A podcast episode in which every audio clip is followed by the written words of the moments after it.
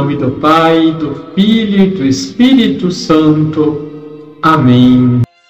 Olá, tudo bem com você? No tempo pascal, gostaria de compartilhar com vocês um dos evangelistas mais importantes do Novo Testamento, São Marcos.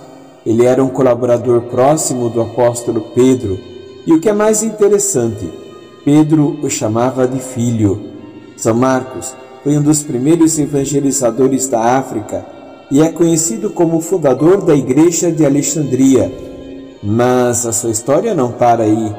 Ele nos transmitiu a boa notícia da misericórdia e do amor de Deus através de suas cartas, inspirando muitos cristãos a seguirem a fé com maior fervor. Ele nos ensina a confiar no poder e na graça de Jesus para superar as dificuldades de nossa vida ele focava nos milagres, na missão de Jesus e em seu ensinamento sobre o reino de Deus. Como evangelista, São Marcos nos ensina a clamar: Eu creio, Senhor, mas ajuda a minha falta de fé. E é isso que torna esta história tão importante para nós hoje. Ele foi martirizado em Alexandria, torturado e morto, tudo por causa de sua fé em Jesus Cristo.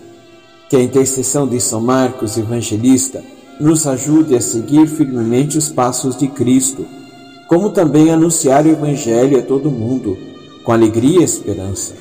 A história de São Marcos nos ensina que a fé em Jesus Cristo é mais poderosa do que qualquer perseguição ou dificuldade que possamos enfrentar, e apenas através dele podemos encontrar a verdadeira paz e a verdadeira alegria Amém. Abençoe-vos o Deus Todo-Poderoso, Pai, Filho e Espírito Santo.